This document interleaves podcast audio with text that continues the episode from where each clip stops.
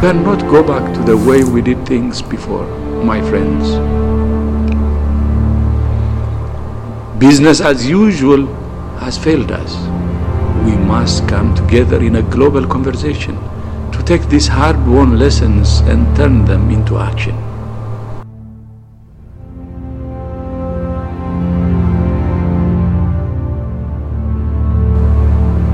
My friends, make no mistake.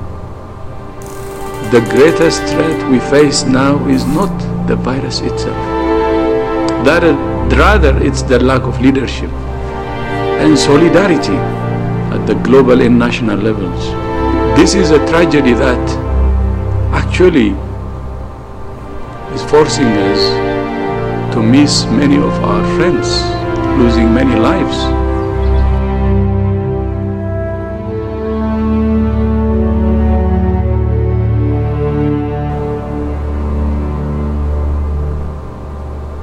And we cannot defeat this pandemic as a divided world. The COVID 19 pandemic is a test of global solidarity and global leadership.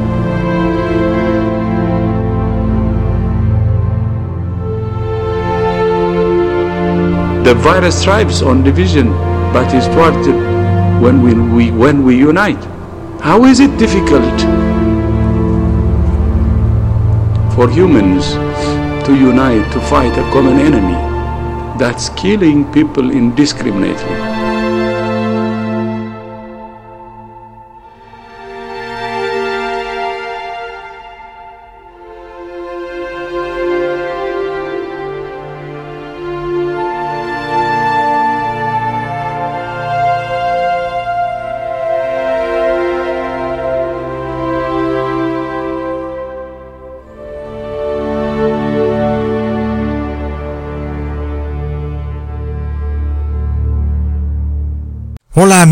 Un tremendo hiper mega saludazo con doble Z saludazo de Cusatón. Mi oración para ustedes, como siempre, que el Padre Celestial bendiga sus corazones con amor al prójimo para que puedan guardar los diez mandamientos en nombre de Jesús. Amén. Bueno amigos, bueno, bueno, ¿qué tenemos aquí? El señor Tedros Adhanom, jefe de la Organización Mundial de la Salud, está llorando y con lágrima escurrida. En este video vamos a analizar muchas cosas con la Biblia. Vamos a ver qué espíritu es el que hay detrás de este Señor, si sus lágrimas son en verdad buenas lágrimas o son malas lágrimas. Porque recordemos que hay personas que lloran de rabia, hay personas que lloran de alegría, hay personas que lloran de odio. Así que vamos a mirar todas estas cosas, porque este señor Tedros Adhanom pedía o pide afanosamente que el mundo debe unirse, que tenemos todos que dejar a un lado las divisiones que, traducido, significa dejar nuestras creencias religiosas a un lado, que es lo que divide en el mundo, para unirnos en torno a un objetivo común el cual es vencer al coronavirus. Según él, de lo contrario no podremos volver a la antigua normalidad. Increíble amigos, nadie se puede inventar estas cosas.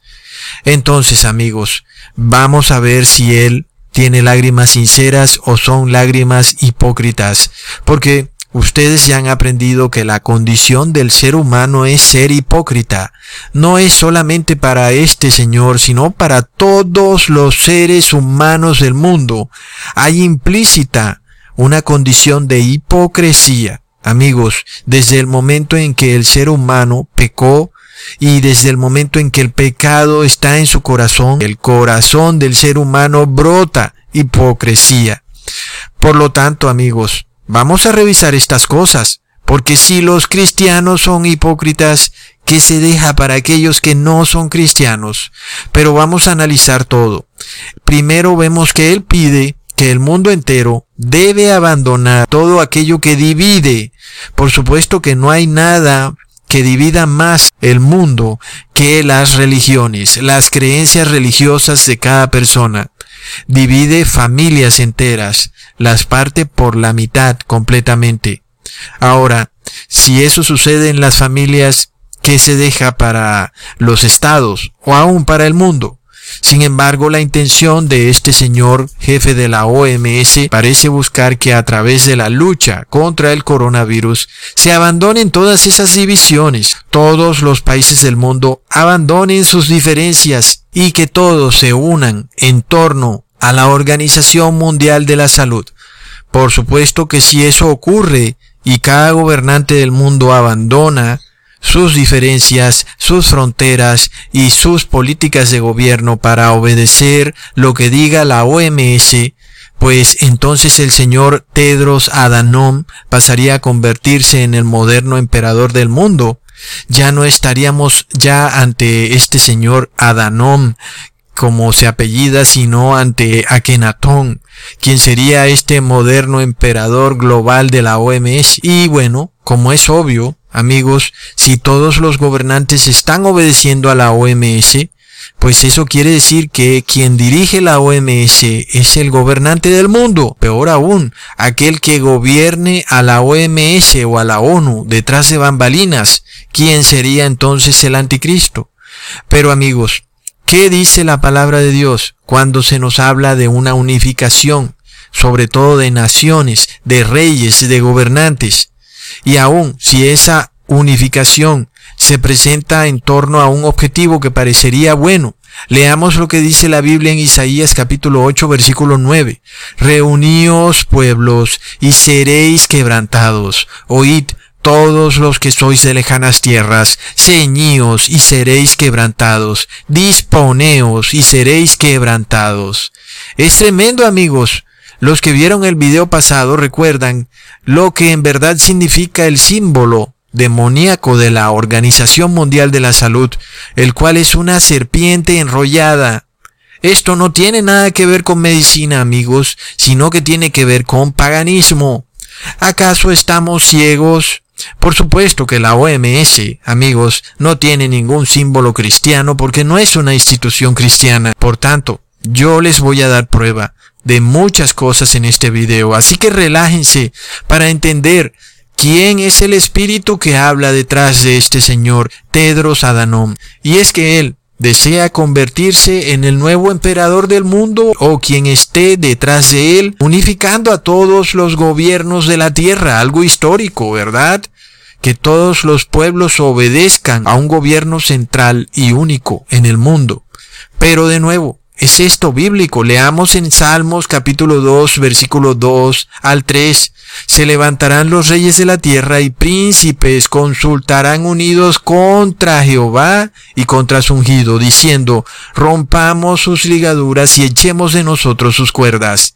Ahí tenemos, amigos, algo que va a ocurrir en el mundo y que lo estamos viendo ocurrir con nuestros propios ojos. El mundo unificándose, uniéndose en torno a un objetivo común este señor Tedros llorando, llorando con supuestas lágrimas en su cara, espero que sean reales, dice que las naciones deben unificarse en torno a un enemigo invisible que supuestamente parece que fuera el coronavirus.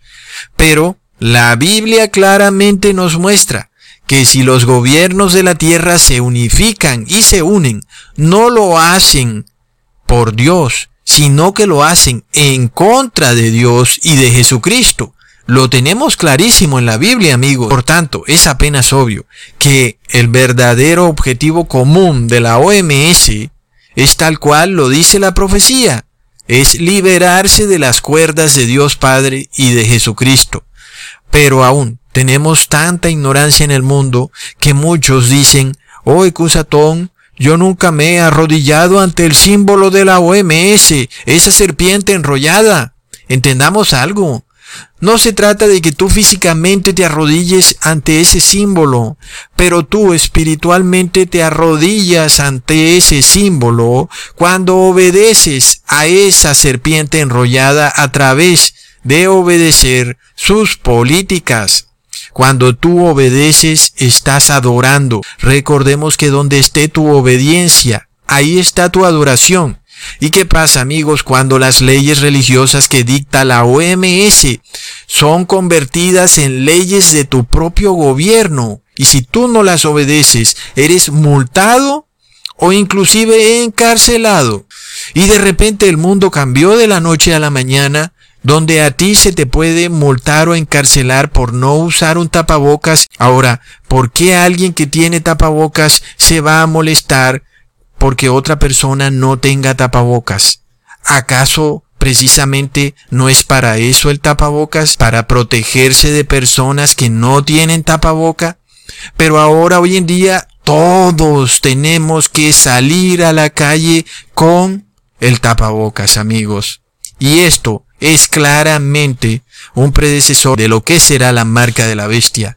Y es que no se exige que un grupo de personas se protejan, sino que todos tienen que protegerse. Y si hay uno que no lo hace o no cumple, ese contamina al resto. Luego estamos ante una reingeniería social que nos está adoctrinando para la marca de la bestia.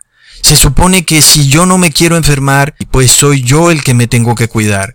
Pero ya eso no es suficiente. Ahora nos tenemos que cuidar todos o nos enfermaremos todos, porque esto es un precursor de la marca de la bestia, amigos. Se suponía que la labor de los gobiernos era administrar, cobrar y ejecutar los impuestos, velar por la seguridad del Estado, pero de repente nuestros alcaldes y gobernadores se convirtieron en expertos epidemiólogos de la noche a la mañana. Algunos han llegado al límite, como ha ocurrido en Perú y ahora también en Colombia, de darle ivermectina con leche a las personas, donde la ivermectina es una droga veterinaria usada en las vacas. Los alcaldes ahora son los que están administrando esa droga a su propio pueblo. Y es que amigos, ¿de cuando acá un alcalde suministra medicamentos al pueblo? Lo peor del caso es que la élite, amigos, hablamos de Rockefeller y estos grandes eugenesistas, para ellos nosotros somos como vacas. Esto lo han puesto en sus tratados eugenesistas. Pueden buscarlo en Google.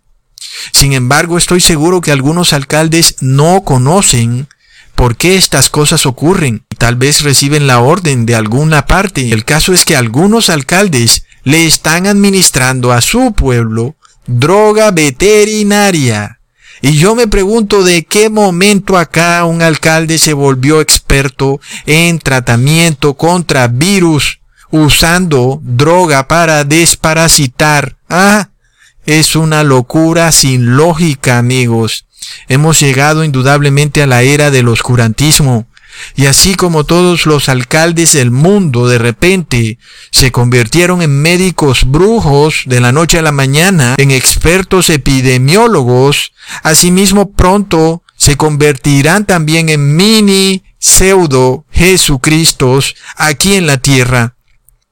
Y así como hoy algunos se atreven a darle remedios a la población, pronto estos gobernadores y alcaldes van a andar por las localidades de tu ciudad con un sacerdote al lado e irán de casa en casa y hasta querrán bautizarte y darte la hostia.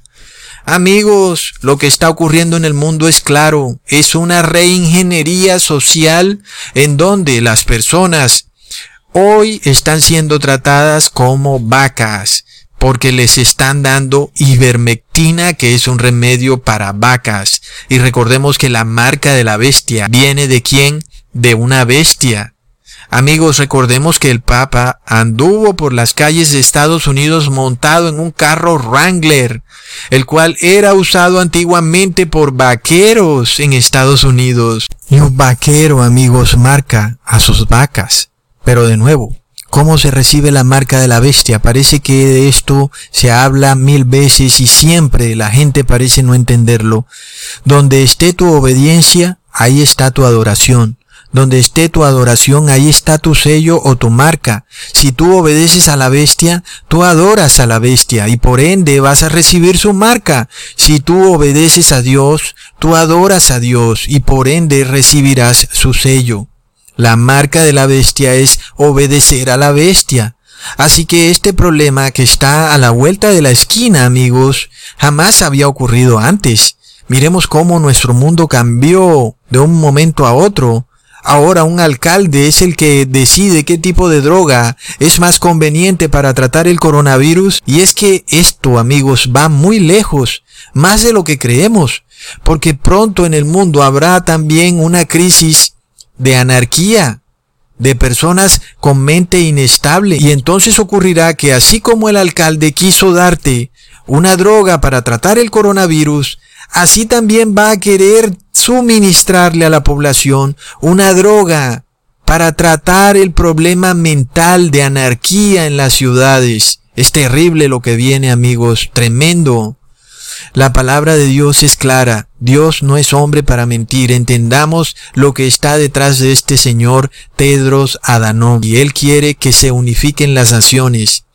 Pero Dios dice que si se unifican, serán quebrantadas. ¿Acaso Dios miente? No amigos, por tanto, si vemos al mundo tratando de unificarse para supuestamente derrotar a un enemigo común que supuestamente es el coronavirus, sabemos que eso es un pretexto y que realmente se están uniendo es para tratar de derrotar a Dios Padre y a su Hijo, derrotando al pueblo de Dios. ¿Mm? Es increíble. Pero amigos, ya les he explicado, es que este es el problema. Para el demonio, él cree que si él puede derrotar al pueblo de Dios, entonces habrá derrotado a Dios y a su Hijo. Y por tanto, estamos en medio de un tremendo huracán. Por lo cual, sigamos leyendo en el mismo Salmo, donde ya leímos que si los pueblos se unen, Dios los quebrantará. Sigamos leyendo entonces. El que mora en los cielos se reirá, el Señor se burlará de ellos, luego hablará en su furor y los turbará con su ira. Por tanto, amigos, entendamos cuál es la ira de Dios. Son las siete últimas plagas del Apocalipsis. Esto es serio. Ustedes han leído lo que serán esas siete últimas plagas, es decir, es algo realmente horrendo. Y yo pienso que es válido hacerse la pregunta, ¿se justifica blasfemar de esa manera contra Dios, haciendo algo que está claramente estipulado como contrario a Dios, unificando al mundo para tratar de erradicar un virus? Cuando Dios está advirtiendo que no se deben unificar, pero aún está advirtiendo que si se unifican, va a caer su ira y en el Apocalipsis está descrito que la ira de Dios son las siete últimas plagas. Yo pienso que no se justifica, amigos. Me parece que prefiero que me dé coronavirus antes de recibir las siete últimas plagas de la ira de Dios. Por supuesto que no se trata de ser soberbio e irse a una fiesta COVID. Pero tampoco se trata de blasfemar contra Dios Padre, obedeciendo leyes religiosas dictadas por la Organización Mundial de la Salud. Miremos nada más, amigos, lo que dice este señor Tedros, unido en torno a ese dios Shiva o Krishna. Es increíble, amigos. Recordemos algo muy importante. Ya vimos el logo de la OMS. Es una serpiente enrollada en un palo. Pero analicemos mucho más a fondo este símbolo. Vemos amigos que supuestamente se nos ha dicho que este es el mapa de la Tierra plana. Pero en realidad amigos lo que se nos muestra es una red, como una telaraña. Es una red tendida. Y en esa red están caídas las naciones del mundo, están atrapadas. Ahora amigos, ya les he explicado que esa red es el Internet. Es terrible, es una tragedia. Y ya vimos amigos que en el video pasado, esta serpiente enrollada es el dios egipcio llamado Nehem. Y estas dos ramas de laurel que están al lado y lado son en realidad las dos alas de la diosa buitre egipcia llamada Nekbet, que luego a través del sincretismo romano, porque recordemos que el imperio romano sincretizaba su religión con todas las de aquellas regiones donde él invadía y conquistaba. Por lo cual esas dos alas de la diosa Nekbet terminaron convirtiéndose en las dos ramas de laurel que representan la victoria y el poder, la conquista en el imperio romano. Así que este es un símbolo altamente ocultista. Es una gran tragedia, amigos, que el mundo haya caído preso de esta gran red. El mundo entero, amigos. Resulta que nosotros tenemos que descargar una aplicación de celular por internet si ahora en el futuro queremos viajar en un aeropuerto, queremos trasladarnos de una ciudad a otra, o aún peor queremos entrar a un supermercado o a un banco. Todavía peor, el gobierno a través de esa aplicación pretende rastrearnos en todo momento para saber dónde estamos y con quién estamos. ¿Mm?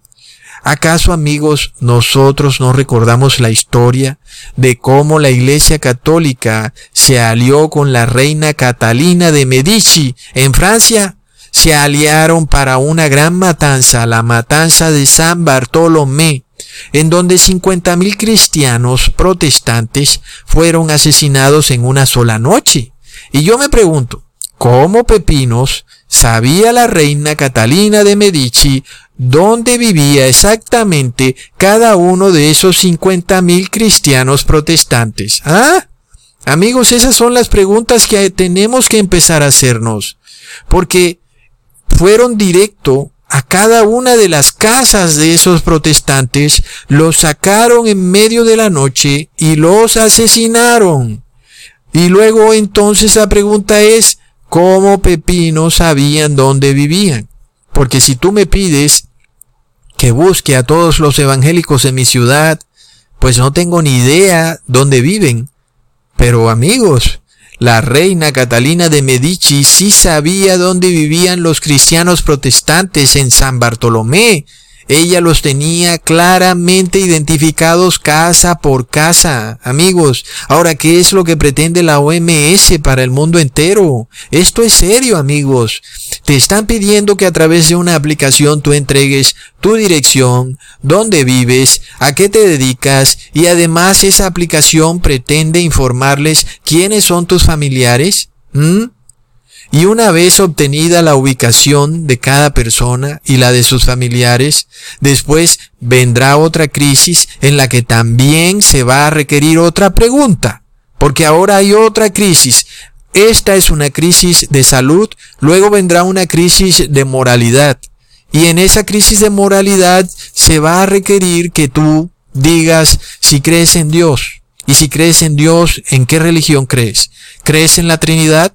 ¿Guardas el domingo como día de reposo? ¿Sí o no? Todas esas preguntas se van a hacer igual, de la misma manera, a través de estos formularios. Y luego ya después de que hayas declarado tus creencias religiosas y ya tengan también tu dirección, sabemos amigos que es lo que sigue amigos. Persecución total.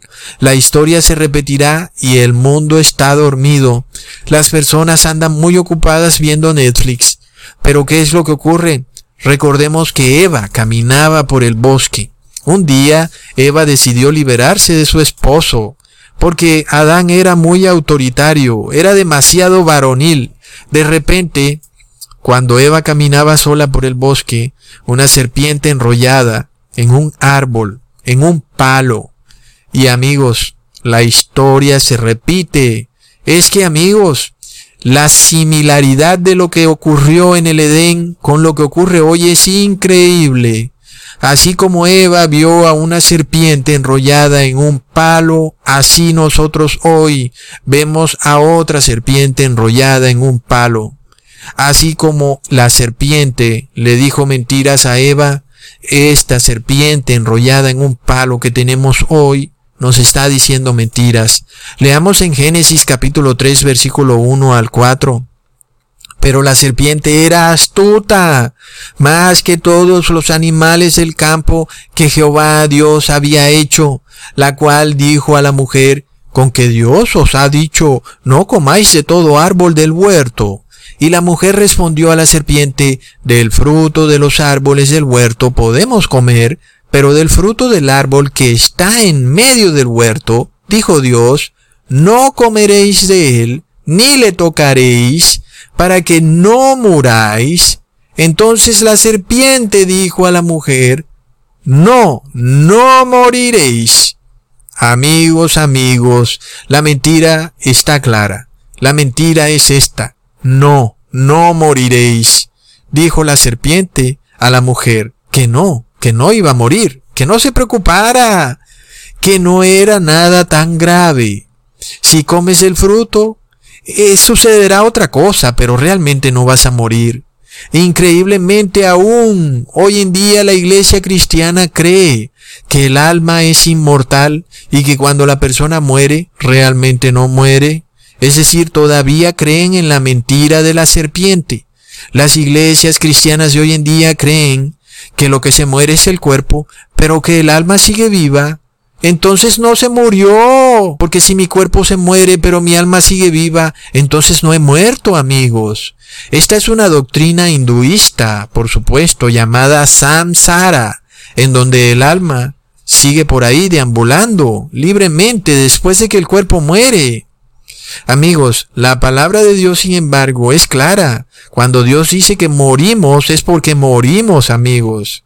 Muere todo nuestro ser, nuestra alma, cuerpo, espíritu y mente. Todo muere. Por eso Jesús tiene que resucitarnos. Pero Jesús solo va a resucitar a los que guardaron sus mandamientos. Plop.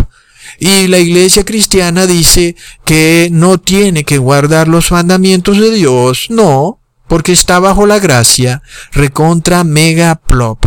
Luego, así como Eva fue engañada por esa serpiente enrollada en un árbol, comió del fruto prohibido, y el resultado fue por supuesto que Eva murió, se demoró en morir, pero finalmente murió.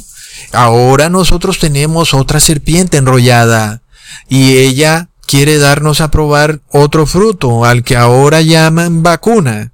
Y la serpiente ahora nos dice, si reciben esta vacuna vivirán, no morirán, sino que vivirán. Pero además también dice, si no recibes la vacuna, no te voy a dejar entrar a ningún supermercado ni a ningún banco. Además también te dice, todos tienen que recibir la vacuna, porque si un solo individuo no la recibe, la vacuna no tendrá efecto. De nuevo amigos, estamos ante esta astucia de la serpiente. Esta serpiente, por supuesto, es más furiosa, más poderosa, más astuta. Yo, ¿por qué he de creerle a alguien que no es cristiano? Y es que la serpiente no era cristiana, amigos. Y vemos, amigos, que esta serpiente enrollada tampoco es cristiana.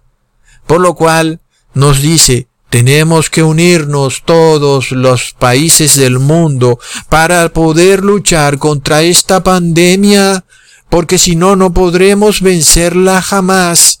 Un mundo dividido hace que la pandemia, que el virus progrese. Por esto necesitamos la unión global de todos los países para poder vencer al enemigo común. ¿Qué dice la Biblia, amigos, sobre esto? Reuníos, pueblos, y seréis quebrantados. Amigos, es una advertencia tremenda. El mundo se burlaba del Génesis. Recordemos cómo la ciencia dice que el Génesis es ese libro de fábulas, un libro folclórico, un libro coloquial, un libro fantasioso, producto de la falta de educación de una manada de cavernícolas. Es lo que dice la soberbia ciencia de la OMS. Y que nosotros ahora vivimos en el mundo moderno. Pero he aquí que estamos en el mismísimo dilema que tuvo Eva en el Edén y ahora nosotros lo tenemos en pleno siglo XXI, amigos. Esto no se lo puede inventar nadie. ¿Mm? Es una coincidencia demasiado imposible. Por supuesto, las coincidencias no existen. Ahora tenemos también a una serpiente enrollada en un palo hablándonos y diciéndonos, al igual que esa serpiente le decía a Eva, toma esto, de cierto no morirás. Es exactamente lo mismo, amigos. Y se nos presentan de nuevo estas dos ideas en clara oposición, dos mandamientos. El primero, en el que Dios está diciendo, si los pueblos se unen, van a ser quebrantados. Pero por otro lado, la serpiente enrollada del siglo XXI nos está diciendo, unámonos todos para poder vencer a esta enfermedad y si no, jamás se podrá vencer esa enfermedad. Amigos, amigos, vamos a ver qué decisión toma la moderna Eva. Los que se han burlado, los ateos, todos los supuestos científicos, tienen a la serpiente en un palo enrollada, al igual que la tuvo Eva en el Edén. Vamos a ver dónde están todos los que culpaban a Dios diciendo, oh, todo esto es culpa de Dios, ¿por qué permitió que la serpiente engañara a Eva? Vamos a ver si ustedes también van a permitir que la serpiente los engañe. Y vamos a ver si van a seguir culpando a Dios. Asuman su culpa. Así que amigos, si yo no tuviera amor al prójimo, yo me sentara en una montaña, con mucho cuidado, con un paquete de crispetas, por supuesto que no fueran genéticamente modificadas, y me sentara a ver cómo el mundo de nuevo comete el mismo error que cometió Eva al principio de la creación, pero por supuesto que aún hay amor al prójimo en el mundo. Así que aquí está la advertencia, y la advertencia es para todos, no solo para las personas del común, sino para los gobernantes, para cada una de las personas que tienen que tomar una decisión. O le hacen caso a Dios o a la serpiente enrollada, porque ya vimos que esto es un asunto realmente tajante. En una esquina la serpiente nos dice que tenemos que unificarnos y en la otra Dios nos dice, no Señor, unifíquense y serán quebrantados. Así que la advertencia está clara. Y es para los alcaldes que andan ahora convertidos en médicos brujos de la Organización Mundial de la Salud y que andan de casa en casa exigiéndole a la gente todo tipo de locuras. Porque es que amigos, para ustedes también es la salvación eterna. Y vamos a ver qué decisión toman ustedes, no para derrocarlos a ustedes, sino para que ustedes tengan la vida eterna y no para que se pierdan. Ahora, Esperemos que actúen para que tengan salvación eterna y queremos ver a quién obedecen, a la serpiente o a Dios. Vamos a ver, amigos, qué es lo que va a ocurrir, porque pronto cada quien tendrá que tomar su decisión final, amigos. Es tremendo. Esto se pone más caliente cada día que pasa, amigos, porque esta serpiente enrollada tiene dientes Claro que sí tiene dientes, amigos, te multan o te encarcelan si no le obedeces. Porque este es el problema, amigos, así mismo viene la marca de la bestia. Te van a poner las mismas multas que te están poniendo si no tienes tapabocas, te van a amenazar con que te van a encarcelar, todo es lo mismo. Simplemente te están haciendo una reingeniería social para que tú no te des cuenta. Cuando venga la marca de la bestia, ya vas a estar adoctrinado. Por lo cual, así como hoy pretenden obligarte a obedecer, a tomar medicamentos que no están probados por la ciencia, asimismo te obligarán a obedecer leyes religiosas. ¿Mm? Sigamos mirando lo que dice este señor de la OMS. And we cannot defeat this pandemic as a divided world. The COVID 19 pandemic is a test of global solidarity and global leadership. The virus thrives on division, but is thwarted when we, we, when we unite. How is it difficult for humans to unite to fight a common enemy that's killing people indiscriminately? Are we unable to distinguish or identify the common enemy? Can't we understand that the divisions or the cracks between us actually are the advantage for the virus? Amigos, la astucia de la serpiente es tremenda. Porque preguntémonos esto, ¿qué virus es este que sabe cuándo el mundo está dividido o cuándo está unido? ¿Mm? Me parece que es un virus más político que biológico, ¿cierto? Recordemos que la bestia del Apocalipsis recibió una herida mortal, es decir, perdió poder político, amigos.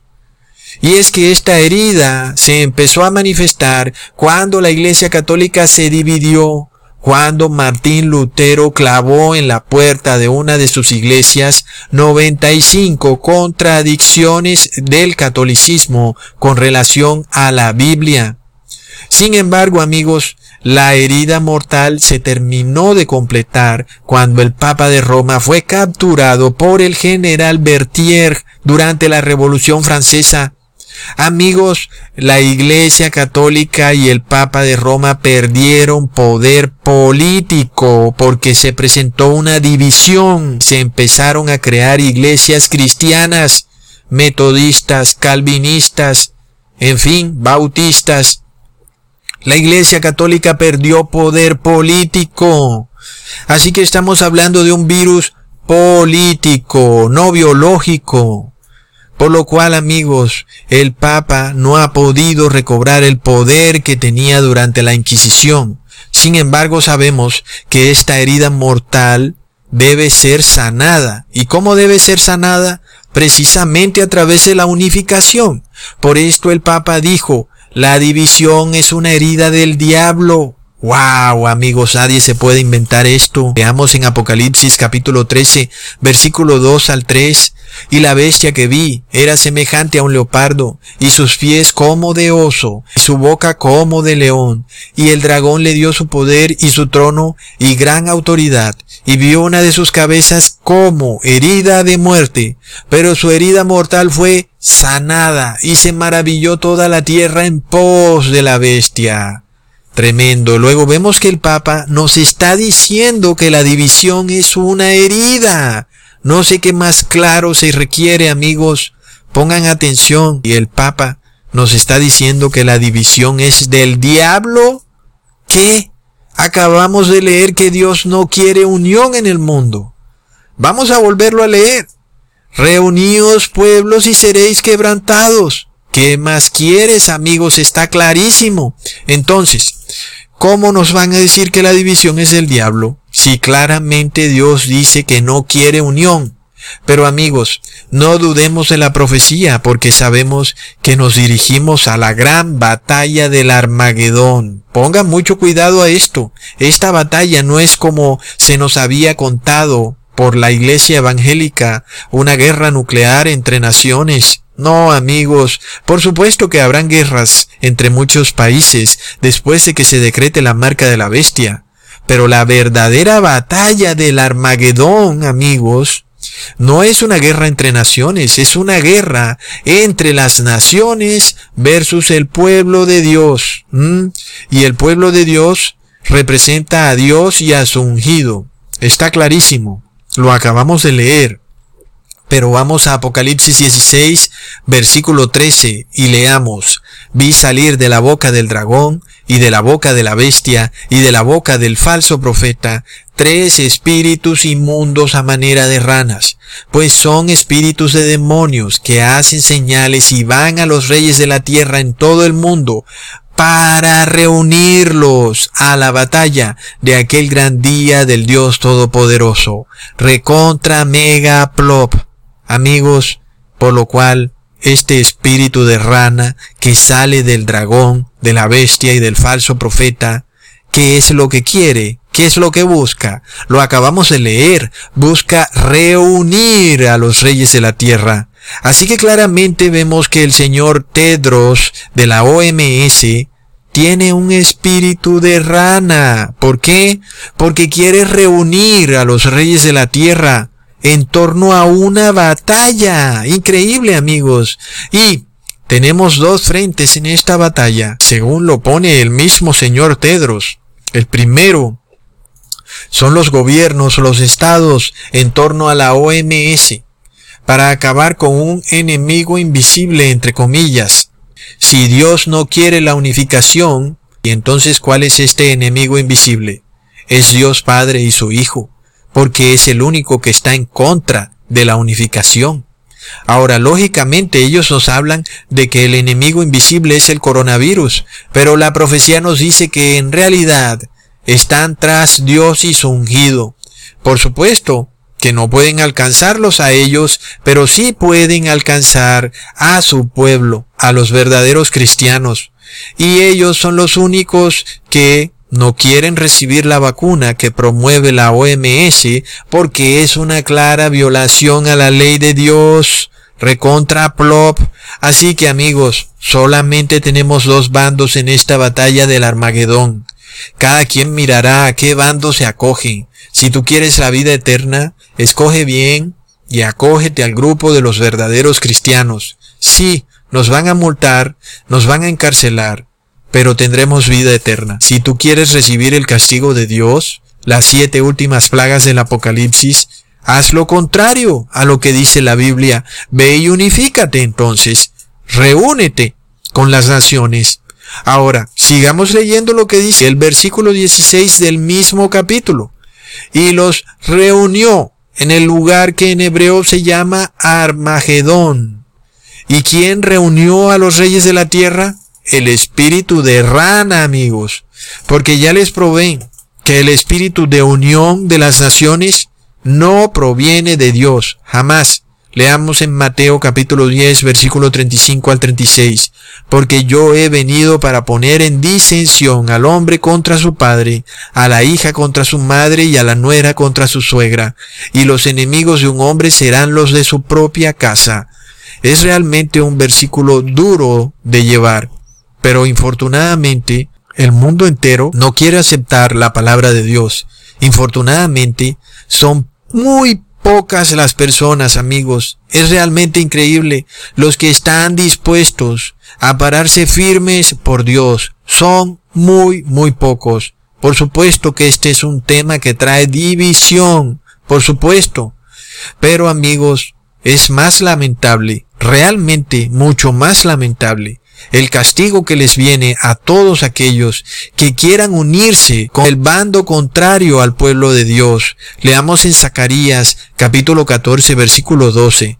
Esta será la plaga con que herirá Jehová a todos los pueblos que pelearon contra Jerusalén. La carne de ellos se corromperá estando ellos sobre sus pies y se consumirán en las cuencas de sus ojos y la lengua se les deshará en su boca. Wow, amigos, es terrible, es triste. Y este video, amigos, es para advertirles, es para que le adviertan a sus familiares, para que dejen de estar diciendo que de que se los está acusando. No se los está acusando. Nadie está atacando a tu iglesia. Estamos tratando de advertirte. Es apenas obvio lo que está ocurriendo, amigos. La mayoría de religiones cristianas nos han hablado de que esta guerra del Armagedón es una guerra de todas las naciones contra Jerusalén. Pero amigos, esta batalla donde todas las naciones se reúnen a combatir no es con la Jerusalén física, sino que es contra el pueblo de Dios, los que conforman a la Jerusalén celestial. Y lo peor del caso es que estamos viendo que esta batalla ha empezado. Este Señor está reuniendo a las naciones para empezar una batalla. Y estamos mirándolo, amigos, con nuestros propios ojos, como se están unificando gobernantes, ejército, policía, personas, todas unificadas en un bando. ¿En contra de quién? En contra de cristianos que son justos, que son inocentes, que no tienen armas, que son pacíficos. Es una guerra increíble, amigos. Lo más increíble es que esto está a la vista. Ahora se están desplegando los ejércitos en las ciudades. Y vemos a los gobernantes paseándose por los barrios, tocando puertas de casa en casa. Aún vemos a la misma gente vigilándose a sí misma, vecino vigilando a su vecino.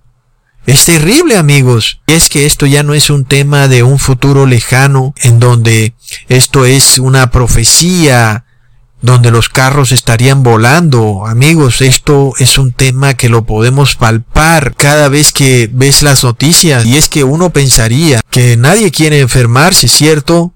Porque yo no conozco a nadie que quiera enfermarse. Pero, ¿qué necesidad tiene entonces un gobierno de tomar medidas tan extremas si al final nadie quiere enfermarse? ¿Por qué tienes tú que enviar al ejército, a la ciudad, a la policía? Si nadie quiere enfermarse, nadie quiere morirse. Es algo que es natural del ser humano. No se requiere que un gobierno imponga ninguna ley, ni multas, ni amenazas, ni ejército, porque es natural que el ser humano no quiera morirse. De hecho, cuando tú pasas por un hospital, los ves todos solos, ¿Por qué? Porque nadie quiere ir a hacerse ningún tratamiento a un hospital sabiendo que se puede enfermar de coronavirus. Por esto los hospitales están totalmente solos. Ellos dicen que sus camas de UCI están al tope. Bueno, realmente ese es tema para otro video. Pero pásate por afuera de los hospitales y verás que están solos. ¿Por qué? Porque nadie quiere morirse. Pero aún cada vez que tú prendes el televisor es el mismo discurso. Las personas no están haciendo caso. Tenemos que tomar medidas más fuertes, más férreas, más duras. Tenemos que desplegar el ejército, la policía. ¿Por qué, amigos? ¿Qué es lo que está ocurriendo? ¿Mm? Peor aún, se pretende rastrear a las personas usando la tecnología. Amigos, ¿por qué si un medicamento es bueno, te tienen que obligar a tomarlo. Es que estas personas no han visto las estadísticas de venta de suplementos. La venta de suplementos es de billones de dólares porque todo el mundo quiere tener un suplemento que le mejore su salud. Si alguien tiene un medicamento, una vacuna que es buena y nos permite sanarnos, ¿por qué no tomarla? Pero por otro lado, ¿por qué obligar a alguien a tomarla? Amigos, yo sería el primero en buscar algo que me mejore la salud. Por supuesto, comer más saludable, no comer productos químicos. Pero ¿por qué alguien querrá obligarme a tomar algo que supuestamente va en pos de mi buena salud? Si fuera así, yo lo tomaría. No necesito que nadie me obligue. Pero amigos, esta serpiente es muy astuta, porque esta serpiente nos dice que todos tenemos que recibir la vacuna. Lo peor del caso es que Bill Gates no es doctor, los alcaldes no son doctores, los presidentes no son doctores, y son ellos los que están imponiendo estas leyes a la fuerza. Y el caso es, amigos, que ellos escudan en que son las recomendaciones de los epidemiólogos, pero vemos, amigos, que esto es un virus político y no biológico. Por lo cual, amigos, los únicos que se paran firmes para no recibir esta vacuna, indudablemente en el mundo, son el pueblo de Dios, los verdaderos cristianos. No hay ningún otro grupo étnico, cultural, religioso en el mundo que tenga argumentos para oponerse a las vacunas. Por supuesto que hay algunos científicos, verdaderos científicos, que saben que estas vacunas no solo no funcionan, sino que son nocivas para el cerebro. Pero aún hasta esos científicos venderán su conciencia porque no son cristianos. Pero solo el grupo en el mundo que sabe que no puede vender su conciencia, esos son los verdaderos cristianos. Ellos son los únicos que se pararán firmes, amigos, para no hacerle caso a la ONU y a la OMS. Entonces, amigos, por un lado, los gobiernos movilizando todo su poderío económico, militar, mediático, religioso. ¿En contra de quién? ¿Quiénes son los únicos en el mundo que se oponen a lo que está haciendo la OMS y a esta unión del mundo? Son los cristianos, amigos. No hay otro grupo que se oponga. No lo hay, amigos. Pero, increíblemente, en la otra esquina de esta batalla están los cristianos flacos, pacíficos, pobres y muy cansados, sin armas, totalmente pacíficos, luchando contra este monstruo poderosísimo que tiene todo el dinero del mundo, billones y billones de dólares, la fuerza del Estado, y nosotros no tenemos nada. Lo único que tenemos es a Dios Padre, porque ellos pueden quitar el dinero, propiedades, Pueden quitarte el carro, la bicicleta, la moto, porque todo lo que hay en el mundo les pertenece. Y finalmente tú, lo único que tienes es a Dios y a Jesucristo. No tienes más. Y en la otra esquina está el mundo unificado en contra de los cristianos. Amigos, es increíble si tú te pones a pensar. Verdaderamente es increíble que se estén movilizando militares en las ciudades, que se estén movilizando policías, que se esté reestructurando todo el mundo, que se haya cambiado todo el estilo de vida del mundo, con el único objetivo de aislar a los verdaderos cristianos para ponerlos en el frente de la batalla. Es de verdad increíble, porque finalmente amigos, lo único que quieren los verdaderos cristianos es que las personas se arrepientan, que dejen de pecar. Es lo único que queremos. No queremos cambiar ningún gobierno ni derrocar a ningún alcalde y si quieren pueden gobernar para toda la vida. Lo único que queremos es que se arrepientan y que todo el mundo se arrepienta. Pero ahí está el problema. ¿Por qué? Porque estamos luchando contra la serpiente enrollada. Y por supuesto que la serpiente no se va a arrepentir porque está encadenada, amigos, con cadenas de oscuridad, como lo dice la Biblia, reservada para el día del juicio. O sea que jamás hay arrepentimiento en la serpiente, jamás. Por tanto, todos los que se unifiquen con la serpiente van a llegar a un punto en que blasfemarán totalmente contra Dios Padre y nunca más habrá arrepentimiento en ellos sino que desde un punto en adelante, que no sabemos cuándo sea, pero que sabemos que es pronto, su corazón se llenará de odio hacia Dios Padre y su Hijo, y ese odio se manifestará contra la verdadera iglesia de Cristo. Y de nuevo se cumplen las palabras de Jesucristo cuando dice que vienen divisiones en la familia, tremendas divisiones. Es lo que viene. Así que a los verdaderos cristianos les van a tocar cosas duras, pero también unas cosas realmente impresionantes de ser testigo. Es decir, increíble ver cómo el mundo entero se moviliza con todo su armamento, con toda su capacidad mediática, política y militar en contra de un grupillo de personas tan pequeño, tan flaco, tan pobre, tan pacífico. Es tremendo amigos, es para quedarse con la boca abierta. Hasta pronto, amigos. Who has heard the poem called The Snake? So here it is, The Snake. It's called The Snake. On her way to work one morning, down the path along the lake, a tender hearted woman saw a poor, half frozen snake. His pretty colored skin had been all frosted with the dew. Poor thing, she cried, I'll take you in and I'll take care of you. Take me in, O tender woman. Take me in for heaven's sake. Take me in, O tender woman, sighed the vicious snake. She wrapped him up all cozy in a comforter of silk and laid him by her fireside with some honey and some milk. She hurried home from work that night, and as soon as she arrived, she found that pretty snake she'd taken in had been revived. Take me in, O tender woman. Take me in for heaven's sake. Take me in, O tender woman, sighed that vicious snake. She clutched him to her bosom. You're so beautiful, she cried.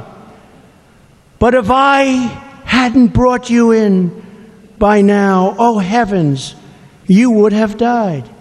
She stroked his pretty skin again and kissed him and held him tight. But instead of saying, Thank you, that snake gave her a vicious bite. Take me in, O tender woman. Take me in for heaven's sake.